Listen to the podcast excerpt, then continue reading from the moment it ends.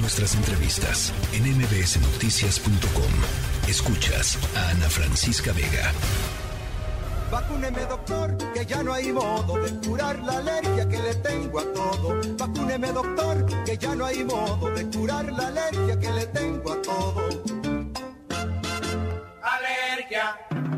A los tulipanes, alergia. A los charlatanes, alergia. A las coliflores, alergia. Y a los cobradores, alergia. A los usureros. Bueno, pues la gente que vivimos en la Ciudad de México estamos verdaderamente atrapados entre el polen y la contaminación. Yo ya no sé ni qué es lo qué es peor, el polen o la contaminación. El caso es que eh, hay una cantidad muy importante, los dos, ¿verdad? Sí, también lo creo.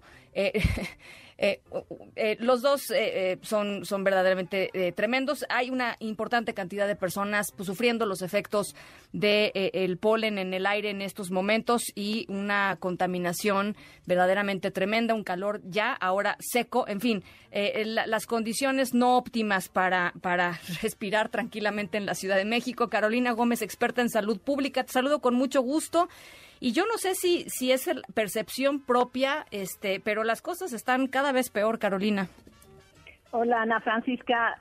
Mucho gusto en saludarte y la verdad nunca había escuchado esa canción, la voy a buscar. Eh, es la sonora santa, es la sonora santanera, Carolina. Perfecto, la voy a buscar porque me, parece una muy buena canción. Y sí, mira, como bien lo señalas tú, eh, están las condiciones que generan como un cóctel eh, propicio pues para eh, hacer más delicado todos los eh, males respiratorios. Por en principio, como el tema son las alergias por polinización, pues quería comentarte que es una reacción, ¿no? De algunas personas, en este caso los expertos de la UNAM hablan que aproximadamente el 25% de la población que vivimos aquí en la Ciudad de México padecemos rinitis alérgica por exposición al polen y en, en, algunos casos más graves se convierte en asma. Y estas eh, partículas que están presentes en la atmósfera de nuestra ciudad, pues producen estos procesos respiratorios eh, en el organismo eh, a través de las cosas que tenemos expuestas al aire. Entonces, por eso sigue siendo muy recomendable el uso del cubrebocas en primer lugar. Y en segundo eh, lugar, que es muy importante, si tú sientes entre los síntomas habituales, entre comillas, eh, que pueden ser congestión nasal, estornudos, eh, lagrimeo, tos seca, y en, en algunos casos más graves, estos silbidos en el pecho al respirar o, o inclusive dificultad respiratoria, pues evidentemente estás pasando por un cuadro alérgico y que quizá podrías pensar que también pueda tratarse de Omicron, o sea, de COVID-19 todavía, que quiero hacer énfasis en que seguimos con casos confirmados todavía en esta semana eh, séptima del, del año y que eh, cualquier cosa, ¿no? Eh, derivada de que en la época invernal, pues convivimos con muchas cosas al mismo tiempo en esta gran metrópoli.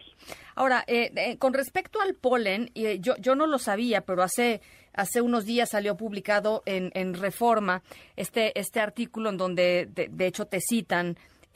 hay un tema con los fresnos y los cipreses, y la ciudad está llena de fresnos, Carolina. Sí, y, mira, yo después recibí en, redes sociales muchas respuestas al respecto y no se trata de que tiremos los fresnos no, no, no.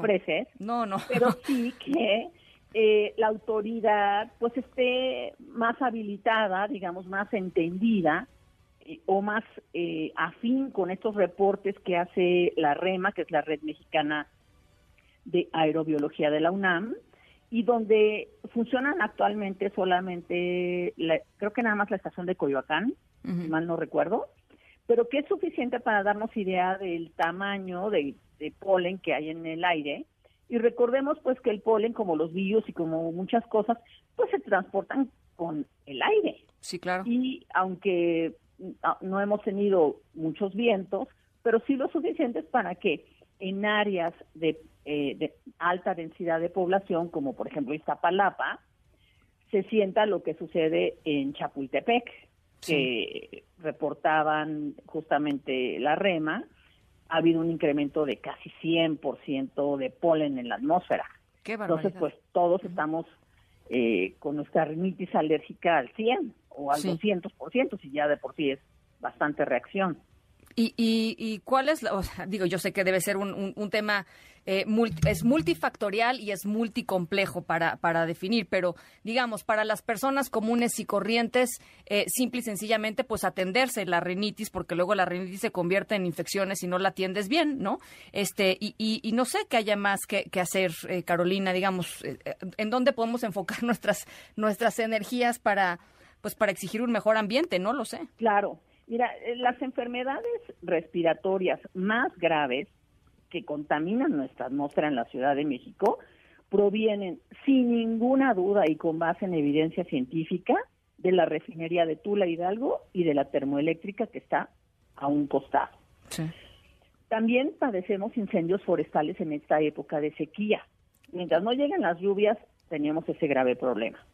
Y también hay un hay algo en la que la autoridad local, particularmente las alcaldías y la jefatura de gobierno, podrían apoyar es en vigilar que los puestos ambulantes no usen carbón, no tengan tanques de gas en mal estado, porque todos esos contaminantes se van a la atmósfera que respiramos todas y todos.